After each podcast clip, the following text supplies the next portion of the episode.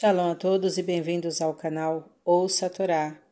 Vamos à quinta Aliame Rubarot da Paraxá da semana, Nitzavim e Vaieler. Está no livro de Devarim, capítulo 31, versículo 7, e nós vamos ler até o versículo 13. Vamos abrahar? Baruch atah Adonai, Eloheinu melech haolam, Asher barrabanu mikol ramin venatan lanu et. Baruch Adonai, noten hatorá. Amém. Bendito sejas tu, eterno nosso Deus, Rei do Universo, que nos escolheste dentre todos os povos e nos deste a tua Torá. Bendito sejas tu, eterno, que outorgas a Torá. Amém.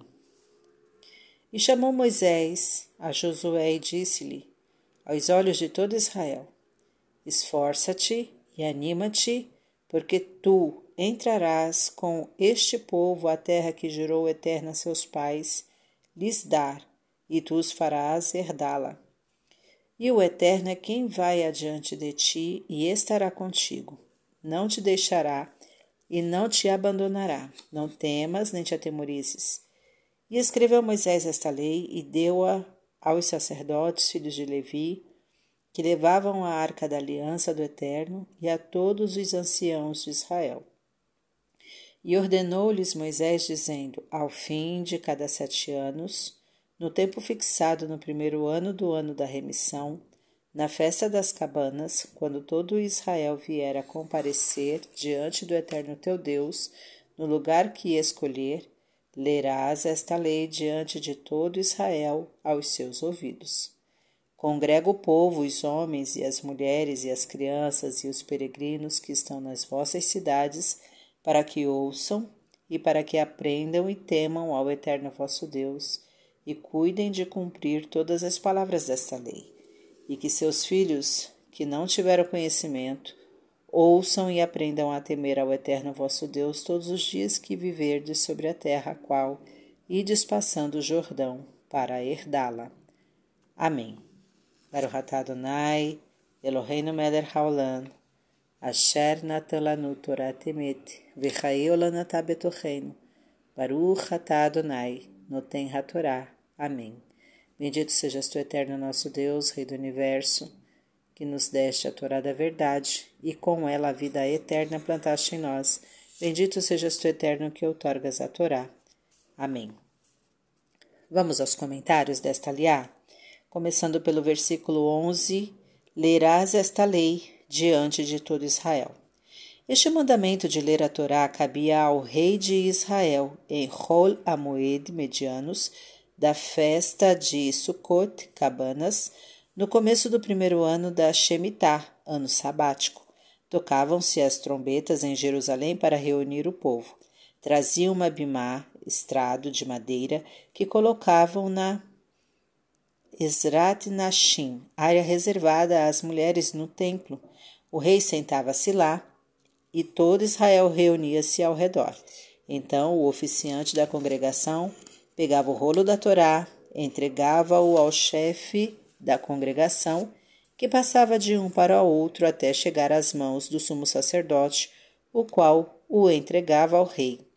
Este o recebia de pé, pronunciava a bênção da Torá e lia desde o começo do Deuteronômio até o trecho da Shema, a ser, te a ser, as, as admoestações da Paraxá Kitavô, etc.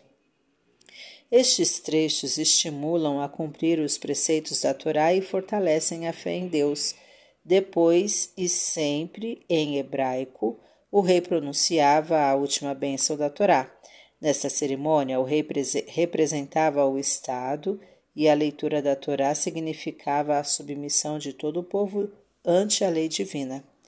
Todas as antigas legislações identificavam a relação soberano-povo com as demais de amo-servo e os conceitos de entrega, venda, herança de reinos e possessões significavam que o monarca era ame senhor absoluto pela primeira vez na história, o judaísmo introduziu um dos conceitos essenciais do progresso, que logo seria um patrimônio universal: a Constituição. O, próprio rei tinha a obrigação de ler as leis para o seu povo, a Torá, significando com isso que ele não era o amo, mas somente um servidor, e que não era um fim, mas um instrumento de seu povo. Por outro lado, o povo inteiro simbolizava a lei, ou seja, a realização prática dos principais dos princípios morais. Outro princípio do mandamento de Arrel é o amor ao estrangeiro. Conforme versículo 12. A Torá de nenhuma maneira nos incita a odiá-lo, ao contrário, mostra-nos que, como ser humano, está próximo do eterno e que sempre poderá chegar-se a ele.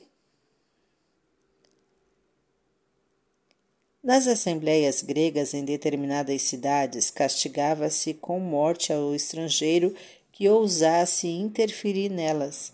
Na congregação judaica, convoca-se os estrangeiros na esperança de que chegará o dia em que todos os povos serão iluminados e irmanados pela luz divina.